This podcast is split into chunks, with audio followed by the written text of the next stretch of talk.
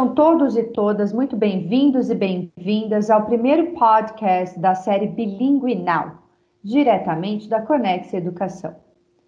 A Conexa busca oferecer mais do que aulas de inglês, aulas em inglês, proporcionando a seus alunos mais que uma metodologia, mas uma vivência bilíngue, com plataformas digitais e alicerçados sobre pilares eficazes, como aulas de projetos, abordagem CLIO que une língua, conteúdo e estruturação do idioma. Tenho aqui hoje, para inaugurarmos nossa série em grande estilo, o privilégio de compartilhar esse momento com o time que faz o Bilingue na Conex acontecer e que são as sumidades na temática da educação bilíngue no Brasil. Como Selma Almeida, especialista em educação bilíngue com mais de 30 anos de experiência em sala de aula, liderança e coordenação pedagógica de educação bilíngue, implantação de high school internacional e autoria de diversos materiais didáticos na área. Foi uma das idealizadoras do programa bilíngue da Conexia e hoje atua como partner especialista junto às escolas de referência.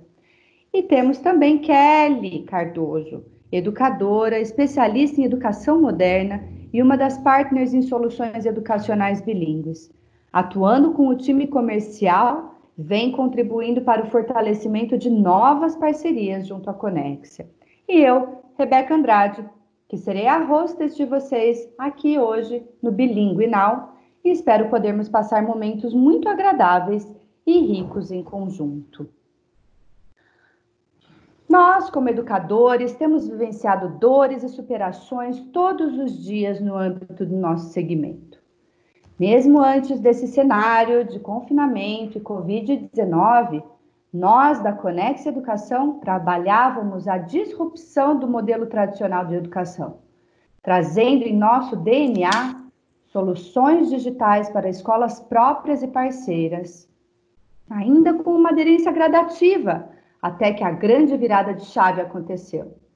Então, estamos verdadeiramente vivendo esta jornada de transformação e inovação digital. Diante disso, vamos ir um pouco além e discutir como educação, como a gente garante educação bilíngue à distância? Mais além ainda, como desenvolver educação bilíngue na educação infantil e nos anos iniciais do ensino fundamental? Antes de entrarmos no assunto propriamente dito, Primeiramente, é válido conhecermos. Selma, conta para nós, pela sua experiência, quem são os alunos e os professores da era digital? Olá, primeiramente quero dar um, um olá para todos, agradecer a oportunidade aqui de estar aqui para conversarmos. Bem, hoje nós temos um quadro em que temos os alunos né, que possuem uma desenvoltura né, no mundo tecnológico muito maior, até porque grande parte de nossos alunos hoje são nativos é, digitais, então a sua adaptação se torna muito mais fácil e rápida, né, com esse momento em que a, a, o mundo tecnológico está né, tá mais do que nunca presente na educação. Claro, eles sentem falta né, da escola, daquele contato humano com colegas, professores e de toda a comunidade escolar. Então, sem dúvida, a convivência escolar faz falta para eles. Mas a adaptação a esse modelo é mais rápida. E, ao mesmo tempo, nós temos o nosso professor, que muitos estão aprendendo a trabalhar com a tecnologia, né, receberam aí essa, uh, esse momento de inovação mesmo, né, que não estavam acostumados e hoje estão entrando com a tecnologia em suas aulas. Alguns professores vão ter uma, uma facilidade maior, apresentam uma maior facilidade com a linguagem digital, outros tiveram que dominar mais rapidamente, mas o saldo que nós temos hoje é poder ver que nossos professores estão inovando muito, né, criando uh, para que seus alunos tenham aí toda essa interação nesse novo modelo de aula. É um trabalho árduo, né, está sendo um trabalho muito árduo para todos, mas o que nós podemos presenciar? Cada vez aulas mais bem elaboradas, criativas e que é o grande objetivo, mantendo os nossos alunos engajados nos estudos. Então, a tecnologia está proporcionando muitas possibilidades no, no campo da educação atualmente. Maravilha, é isso mesmo. E a gente tem que dar uma salva de palmas a esses professores que, da noite para o dia, tiveram que se tornar, entre aspas, youtubers, né? Exatamente. Iniciantes. E aí tem aí uma pergunta que não quer calar, né? E vamos ao nosso quadro Mitos e Verdades. Kelly, aprendizagem à distância requer um computador de última geração ou então não dá certo? Bem, primeiramente, olá a todos. E quanto à tua pergunta, Rebeca, é muito bem colocada porque muitas vezes ainda há essa dúvida, mas não é necessário um computador de última geração. Um smartphone ou um computador com configurações básicas e, claro, acesso à internet banda larga, atrelados ao conhecimento dos procedimentos simples, como downloads, reprodução de vídeos, são suficientes. Se forem necessários programas específicos, a instituição de ensino deve orientar os alunos quanto à obtenção e também orientar o, o uso da ferramenta todas as dúvidas em relação ao acesso, à utilização do material online devem ser esclarecidas por um tutor ou pelo responsável do curso. Muito bom. Então fica a dica, né, pessoal? Completamente um mito essa história de ter que é, comprar um novo computador para que a criança possa acompanhar as aulas à distância. E, e a gente né, sabe que atualmente na nossa sociedade todo mundo tem um smartphone. Então, tá aí é, a garantia de aprendizagem para todos, né? E aí a gente entra dentro da, da, da nossa temática que, que, que vem aí encabeçando esse podcast de hoje, que é uma dúvida punjante ainda dentre todas as, as instituições e principalmente as famílias, né? Como que a gente garante educação bilíngue à distância na educação infantil? É, outras áreas já usam a tecnologia como carro-chefe, né? E tendo o, o, foco da aprendizagem, a, a experiência total do usuário, que nesse caso é o nosso estudante. Como a Selma bem colocou, jamais haverá substituição da relação estabelecida presencialmente né? A relação de afeto, a relação do, do contato físico. Mas a gente precisa fazer nosso melhor para manter a relação e continuar estabelecendo o desenvolvimento cognitivo. E aí eu pergunto para Kelly, Kelly, existe algum alguma teoria a, a, a, em que a gente possa se alicerçar para começar essa reflexão de como garantir a educação a, distância na educação infantil e depois a gente começa a passar para a questão do bilíngue, né? Sim, é muito importante esclarecermos isto, porque esta é uma grande preocupação. Como garantir essa educação bilíngue à distância e na educação infantil, o que requer ainda muito mais atenção da família nesse momento. E aí, para refletirmos acerca dessa educação infantil e como conduzir a aprendizagem à distância, é, eu creio que é válido aqui lembrar das lições de Piaget com relação ao desenvolvimento cognitivo da criança e que reflete aí as funções da escola. É muito importante ensinar a criança a observar, dar à criança a oportunidade de aprender por si própria, a tão falada autonomia nos dias de hoje, dar à criança a oportunidade de investigação, tentativas é, de como ajudar a fazer alguma atividade, de como preparar alguma coisa. Um, eu trago aqui um exemplo de que se a criança está em casa, buscar algo que esteja ali naquele ambiente, por exemplo, uma atividade de culinária, a criança está ali próxima ao alimento e isso ajuda muito. Ajudar a criança a perceber também as suas motivações, o que, que ela gosta de fazer e que então a motiva a aprender. É, existe a possibilidade de, de também a questão da capacidade da ação motora, verbal e mental, incentivar a cooperação e o trabalho em grupo, ainda que à distância é possível desenvolver essas capacidades. Muito bom. Então a gente sabe aí que o Piaget é o pai dos campos de experiência, né? Que hoje são é, força motriz da BNCC, né? Quando a gente Exato. trabalha aí da, com as habilidades e competências humanas, as macrocompetências, antes até da gente conduzir o desenvolvimento de conteúdos, né? E aí que eu acho interessante a gente é, é, dar essas dicas preciosas para os nossos ouvintes sobre é, é, os pais. Eles não são especialistas em educação e não têm conhecimento de que o trabalho pedagógico é pautado por campos de experiência né?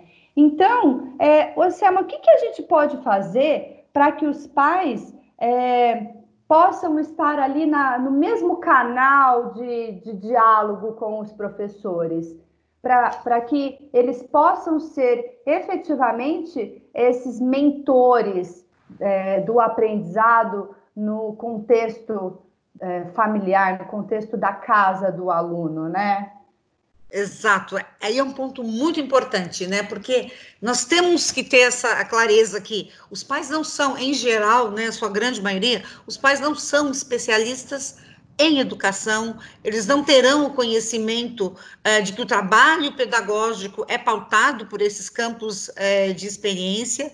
Então, é muito importante mantê-los muito bem orientados também. Então, professores terem a clareza de passar para os pais uh, o acesso aí aos pilares educacionais, pensando em cada faixa etária, né, o propósito de cada atividade. Então, quando o professor envia a atividade, seja numa aula ali ao vivo, seja uma aula, um vídeo gravado, ou um plano com orientações, é muito importante é, a objetividade e a clareza com o propósito de cada atividade, né, a sequência que deve é, ser seguida. Então, essas instruções são muito importantes. Né, quais são os pressupostos pedagógicos é, em relação àquelas sequências é, didáticas é, uhum. sugeridas. Né, porque os pais precisam muito é, dessa clareza, até por um ponto muito importante que eu chamo a atenção.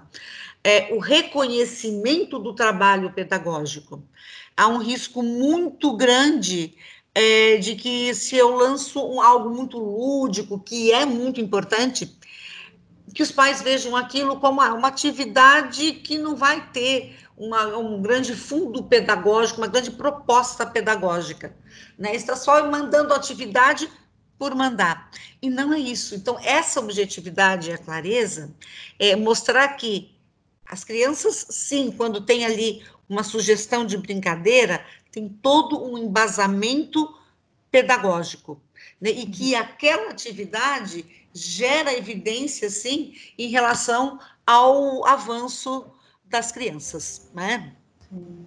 É, até porque então a gente viu que o, que o Piaget fala desses campos de experiência, uhum. e a gente uhum. sabe que o desenvolvimento da linguagem ele se dá em todos os campos, né? Exato. Ele não é só no auditivo, né? O desenvolvimento linguístico ele parte pelo sensorial, pelo motor, pelo por todas as, as experiências do aluno, né? Exato, é muito ah. importante e até mesmo um lado muito é, importante que, é, que essa clareza em relação aos pais, que a questão do do campo do afeto, né? Uh, muito da experiência linguística é estabelecida no campo do afeto, na conexão empática, né? Então, por isso que essa grande necessidade de pontuar claramente também para as famílias o processo que ela tem nesse o papel dela nesse processo de ensino-aprendizagem. Então, uhum. esse contato, essa conexão com a família, né, e essa clareza e objetividade é fundamental para nós termos sucesso nesse momento né, de a educação, um momento remoto né, da, da educação. Né? Uhum. E pensando, inclusive, nessa questão é, do remoto, além de toda essa explicação e clareza, orientação no papel é, do, do, da família com a criança e com os adolescentes, com os alunos em geral, é pensar também na questão familiar, que elas precisam garantir as questões técnicas, né? um acesso à internet, para ter todo o suporte necessário, então ter tudo funcionando, né? ter um, um lugar para a criança, isso é outro ponto muito importante. A criança tem, ao mesmo tempo, o aluno tem que se sentir à vontade ali, mas uhum. precisa ter também o seu canto, né, que é voltado para esse momento aí de aprendizagem. Né? Uhum. E outro ponto que eu, é, pensando até nessa questão de rotina, é nesse diálogo com a família, nessa conexão com a família, mostrar também que é importante que a família não interrompa, é, que a criança vai ter o seu momento de participação. E algumas crianças são mais quietinhas, assim, não vão ter aquela participação ah, imediata, participando ativamente, querendo responder tudo, porque cada um tem sua personalidade. Né? Então, uhum. isso não gerar uma ansiedade na família também, né? que ela tenha paciência também com a sua criança. Tá, é, isso é muito importante, né? Deixar que a criança haja como se ela estivesse agindo dentro do ambiente da escola, que lá é um ambiente mais controlado que os pais não têm como influenciar, né? Então, uhum.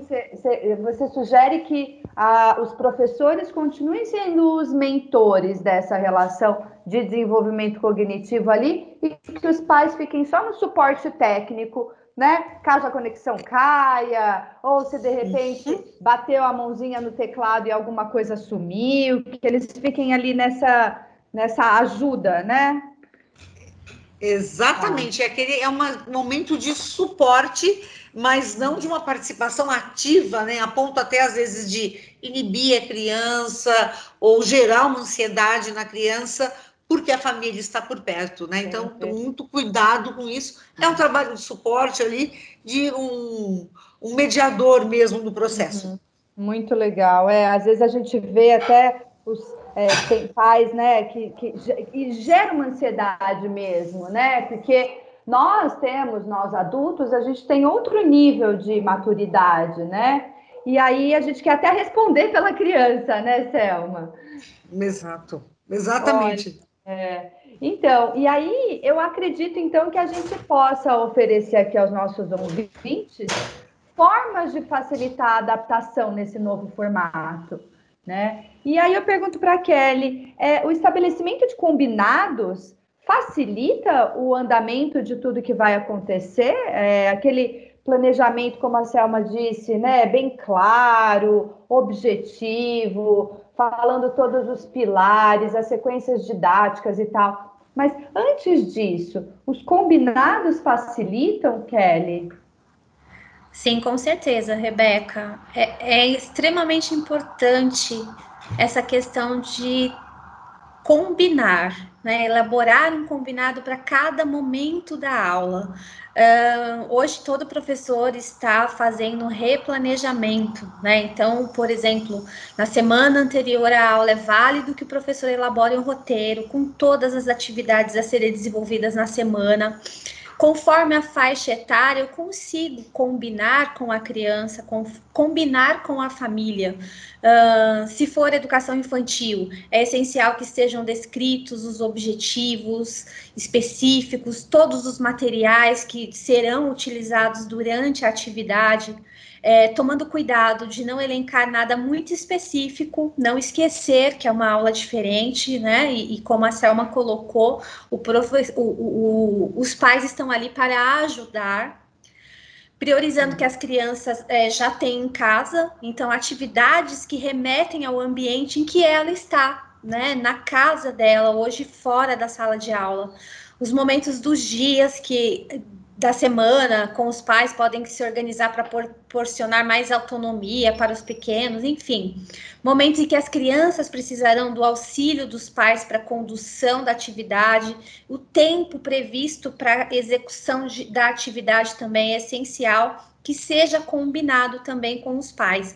Não podemos esquecer que esses pais estão em casa, mas que também estão trabalhando, né? Uhum. Um, as instruções do professor, elas devem ser muito mais claras em ambiente digital. Então, pode ser que seja necessário falar a mesma coisa de diferentes maneiras, captando a atenção das múltiplas inteligências, um ponto muito importante, né? Características de aprendizagem. Nós temos aí uma criança mais auditiva, então tem a importância do tom de voz, essa relação de afeto na fala é essencial para o aprendizado. O aluno mais visual, visual nós vamos precisar de mais recursos para que a gente tenha aí um resultado melhor. Um, é importante também que durante essas aulas tenha sempre o pensamento de desenvolvimento da autonomia, porque uma vez que o professor já não está perto, nós precisamos evitar que o aluno procure os pais, né, com aquela famosa frase: mãe, o que é que é para fazer aqui? Então, a importância da fala, da clareza, sempre combinar antes o que vai ser feito para que a gente consiga garantir que a criança uhum. tenha uma aprendizagem significativa. Muito bom. É, outro ponto até a, a ser colocado aqui é é muito importante essa questão das múltiplas inteligências, né, levando em consideração as características de aprendizagem, e a questão também de modelar o que se vai fazer, né, e também de checar a compreensão. Sim. Então, o professor ele pode é, ter várias follow-up questions, né, induzindo os alunos a explicarem aquilo que ele acabou de explicar, né? Exato. Então, muito legal. É, e na educação bilíngue, é, essas orientações são importantes. Como a gente pode conduzir essas orientações na educação bilíngue para o aluno pequeno, Selma? Olha, uma coisa muito importante quando nós pensamos né, na educação como um todo, e especificamente aqui na educação bilíngue, é manter o aluno engajado. Né, o uhum. engajamento é algo fundamental, né, que ele tenha esse engajamento com a temática que nós vamos trabalhar, e aí nós temos várias maneiras de trabalhar isso em todas as idades, né? Por exemplo, se vou falar de gramática, e mesmo com um aluno pequeno, uma estrutura, né, no, nos anos iniciais do fundamental, é importante muito, muita contextualização. Né? Isso, e isso, olha, independente do afastamento social ou presencial, essa, essa contextualização é essencial. E lançar mão, quando nós trabalhamos aí com os alunos, muito do CLIO, né, do, do conteúdo e língua juntos, muito da metodologia por projetos, né, trabalhando muito aí realmente é, de forma é, híbrida, isso é essencial também, e isso, muitos professores, inclusive, nos procuram, né, pedindo essas orientações. E como poder trabalhar. Então, o principal é pensar, vamos trabalhar com abordagem para projetos, tarefas em que o aluno tem uma participação ativa, né? Que ele se sinta parte ali do, do processo. Então, quanto maior o grau é, de protagonismo, de interação, de é, esse processo, né, que o aluno realmente atua como protagonista do seu processo de, de aprendizagem, com uhum. certeza nós teremos um melhor é, resultado. E trabalhar muito, algo que nós buscamos muito na educação bilíngue, são as competências né, do século XXI. Né, pensando no desenvolvimento de um aluno que é questionador, que é criativo, que tem a liderança, né, e que saiba trabalhar também cooperação, empatia. Então, trazer muitos elementos é, de protagonismo para o aluno, de participação do aluno, e não tanto aquela aula tradicional, né, só fazer exercícios tradicionais, uhum. dar voz ao aluno. Muito Isso é legal. muito importante, né?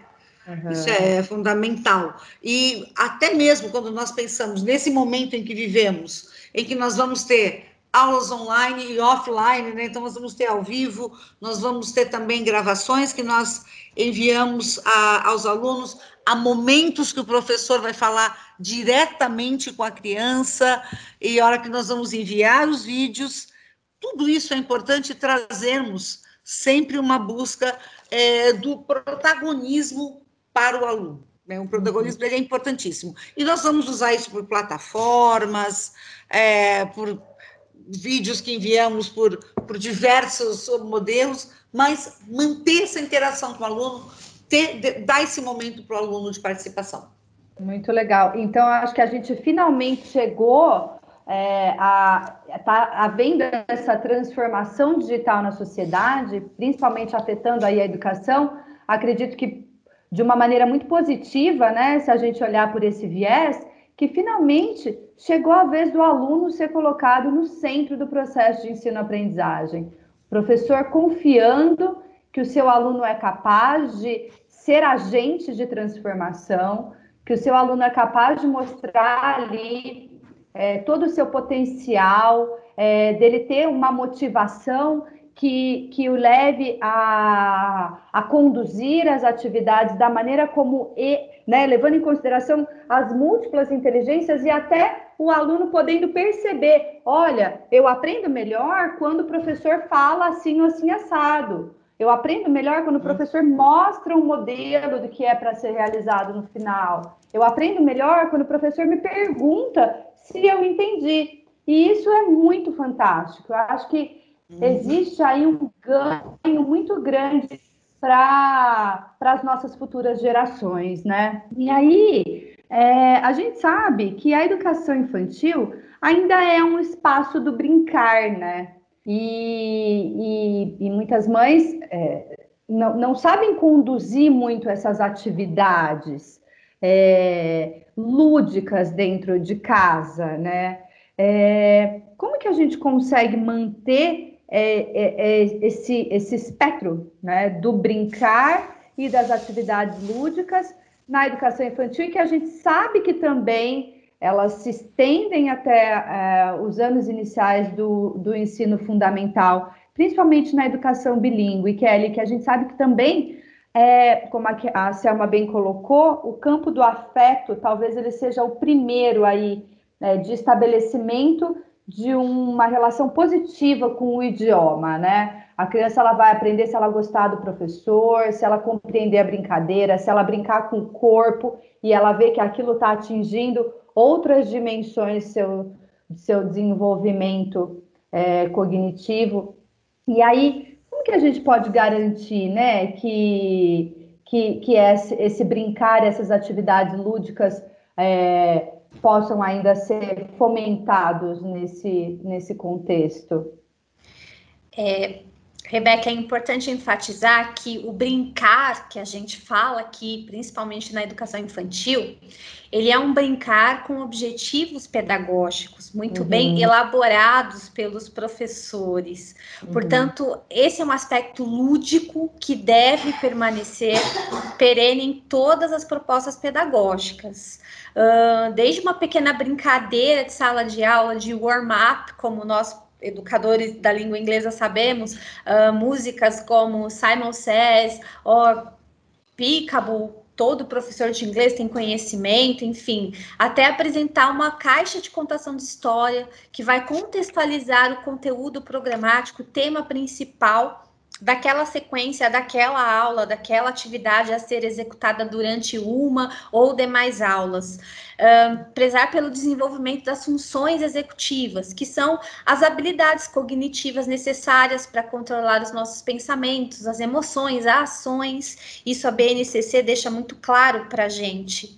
Então, assim, com as crianças mais novas, a ênfase está na interação social e nas brincadeiras. E essa interação social, hoje afetada pela aula online, ela ainda assim pode ser promovida através de vídeos com os professores, através de vídeos com os colegas de sala de aula, né? Uhum. As, observ as, as observações e, e do ambiente de sala de aula, eles, elas devem ser as mesmas e transportadas ao vídeo. Por exemplo, a diminuição no ritmo de fala, as pausas entre as palavras que vocês mencionaram acima, sempre deixar a participação do aluno, o uso de ferramentas como fantoches, as cartelas, cartazes, enfim, pedir para o aluno apontar ou mostrar objetos, isso é uma forma de interação e nesse sentido o uso de vídeos ele promove também a afetividade encontrada na sala de aula. Essa comunicação lúdica, ela é necessária e ela amplia o vocabulário da criança. Consequentemente, as demais habilidades, como leitura e fala mais tarde. Nós conseguimos enxergar isso conforme o desenvolvimento das aulas, conforme o desenvolvimento da criança.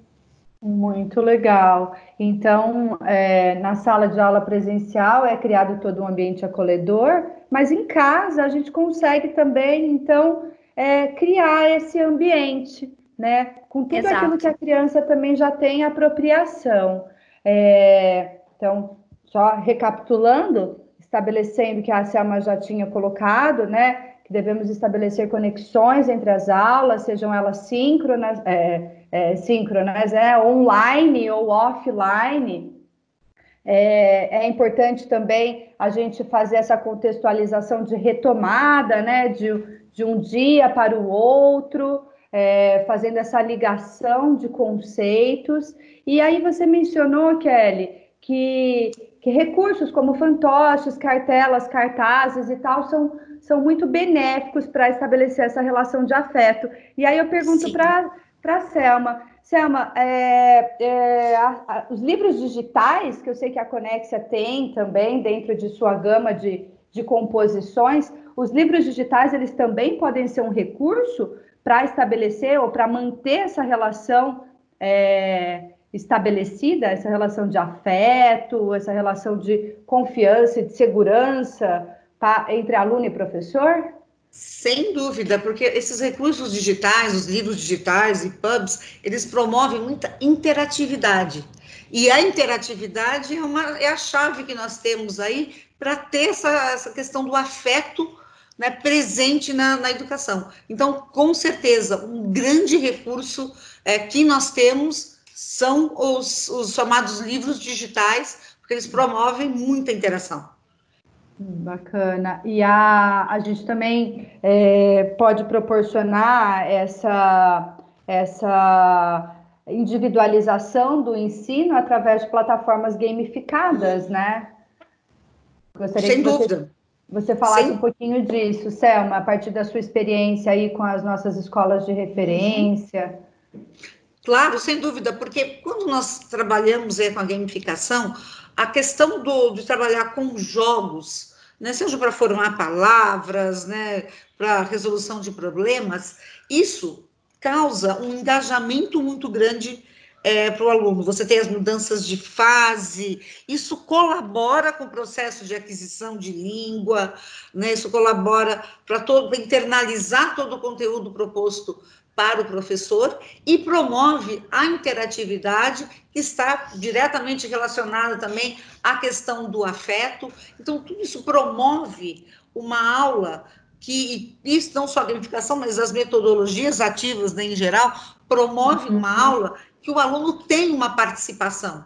Né? Então, não é algo estático, né? pensar aula gravada ou, ou, online, é algo estático que o aluno vai só ouvir e o, aluno, o professor falar, de forma alguma. Nós temos recursos para que nós tenhamos, sim, todo o processo de participação ativa do aluno nesse processo de, de aprendizagem da aula. Muito legal. Muito legal. E, e aí, nesse, nesse interim todo, a gente vê que os professores, eles sabiam muito sobre pedagogia, mas eles sabiam pouco sobre o ambiente digital.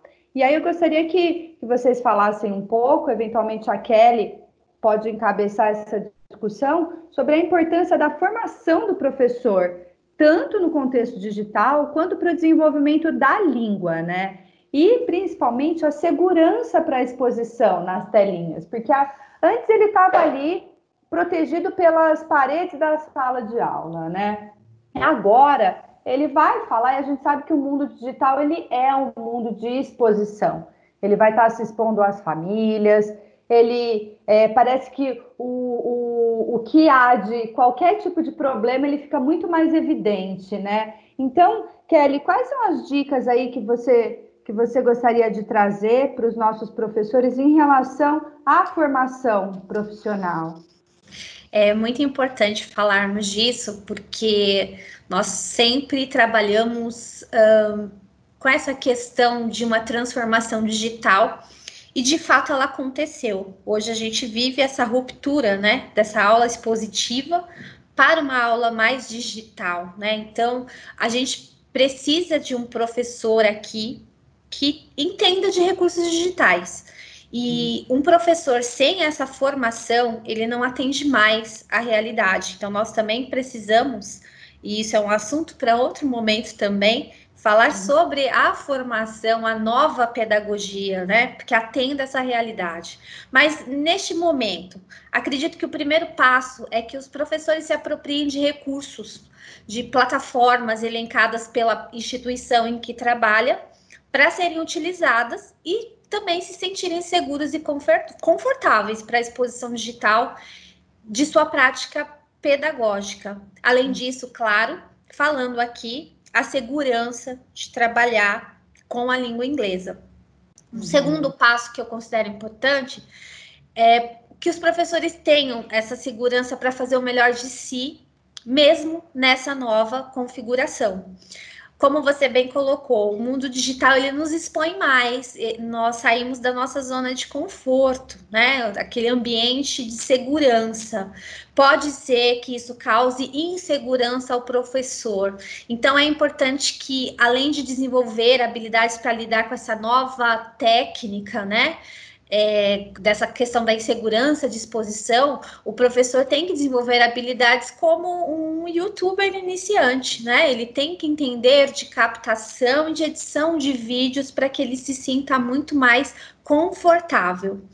E se viveremos cada dia mais esse digital, essas habilidades devem ser cada vez mais trabalhadas e, sobretudo, a autonomia do aluno, para que o professor tenha o seu papel de curador, facilitador, de mediador do conhecimento.